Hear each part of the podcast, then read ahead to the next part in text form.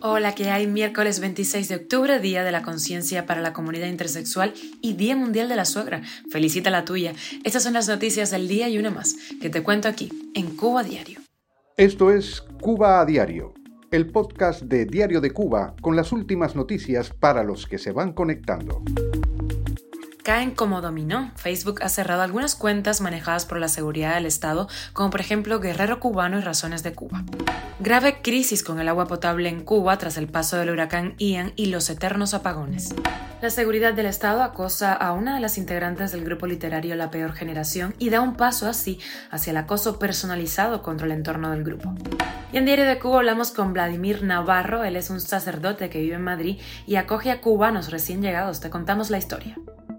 Esto es Cuba a Diario, el podcast noticioso de Diario de Cuba ayer Twitter y hoy hablamos de Facebook porque ha tomado cartas en el asunto y ha cerrado algunas cuentas manejadas por la seguridad del Estado que infundían calumnias contra activistas, opositores, periodistas independientes, artistas y ciudadanos incómodos para el gobierno en Cuba. Algunos de esos perfiles mm, serán conocidos para ustedes. Razones de Cuba, por ejemplo, un programa eh, gubernamental que habría especie de expedientes contra los críticos del gobierno, participantes, por ejemplo, del 11 de julio y familiares de estos. También guerrero cubano, con similar propósito. De hecho, recuerdan la campaña que hizo contra la madre Amelia Calzadilla, ¿no? A la cual le preparó un programa entero en donde él le mostraba, por ejemplo, en Tropicana, diciendo que eso era un privilegio. También privilegio era que pudiera tener uñas postizas y una casa con un ventilador de techo. A eso llegaban estos perfiles. Amelia, para ser respetada, para ser escuchada, eh, todas sus demandas, no podía tener ventilador de techo en su casa no podía eh, tener una foto en Tropicana. Es la única forma de que fuera creíble. También fueron cerrados los perfiles de la mala palabra, Cuba no es Miami, entre otros. Cuba a diario. En muchos hogares cubanos la falta de agua potable es una constante, especialmente después del paso del huracán Ian y los infinitos apagones. Cuando pasan días sin agua, la única opción son los pozos, si vives en una zona rural, o las pipas, que demoran en llegar y son carísimas, aproximadamente 1.000, 1.500 pesos cubanos, prohibitivos para los que tienen que vivir con el salario de un trabajador en Cuba.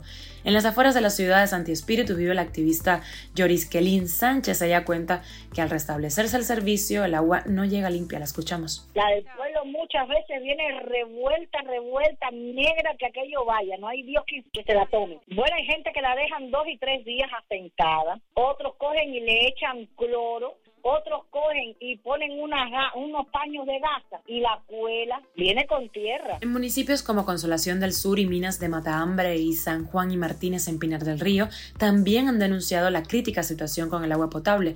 En esas zonas aún no se ha restablecido el servicio eléctrico tras el paso del huracán Ian.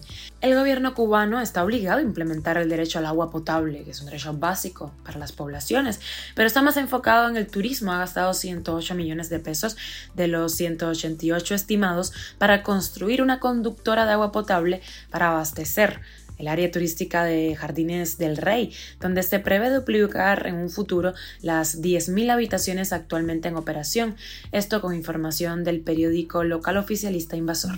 Y la seguridad del Estado ha citado a la doctora en ciencias y también coordinadora del medio digital La Joven Cuba, Alina Bárbara López Hernández. Ella forma parte del panel literario La Peor Generación. La labor de este grupo habría sido reunida en una compilación a cargo de Alejandro Mainé y Adriana Normand, con prólogo de Alina Bárbara López Hernández. Este libro aún no será la luz para nosotros, pero no es así para la seguridad del Estado, que ya parece preocupada. Comienza así una nueva etapa para este grupo literario, el acoso personalizado.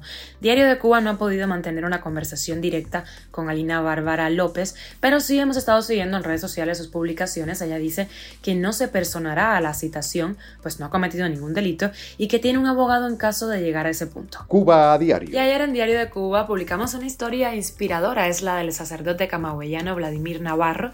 Él vive hace unos tres años en Madrid y ha creado una fundación que se llama Proyecto Cobijo, que acoge a cubanos que acaban de llegar a España y no tienen ningún tipo de conexión o sustento.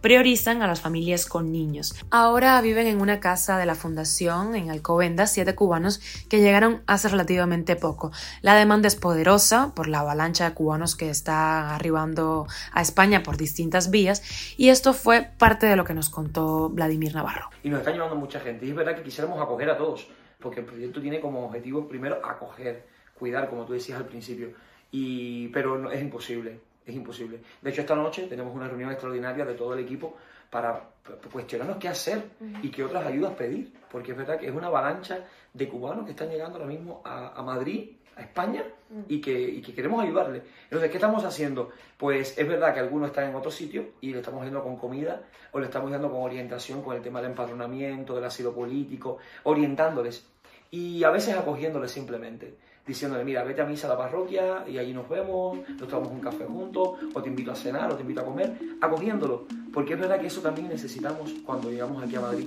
que nos acojan. Oye, oye. Viajamos a Roma y el Papa Francisco y otros líderes religiosos reunidos en la capital de Italia hicieron un llamado a la paz y a poner fin a la pesadilla nuclear mientras se intensifica el temor de que puedan utilizarse armas nucleares en la guerra de Rusia contra Ucrania. Esto es Cuba a Diario, el podcast noticioso de Diario de Cuba, dirigido por Wendy Lascano y producido por Raiza Fernández. Gracias por informarte en Cuba Diario. Estamos contigo de lunes a viernes y nos puedes encontrar en Spotify, Apple Podcast y Google Podcast, SoundCloud, Telegram y síguenos en nuestras redes sociales. Ahí te leemos. Yo soy Wendy Lascano y te mando un abrazo enorme.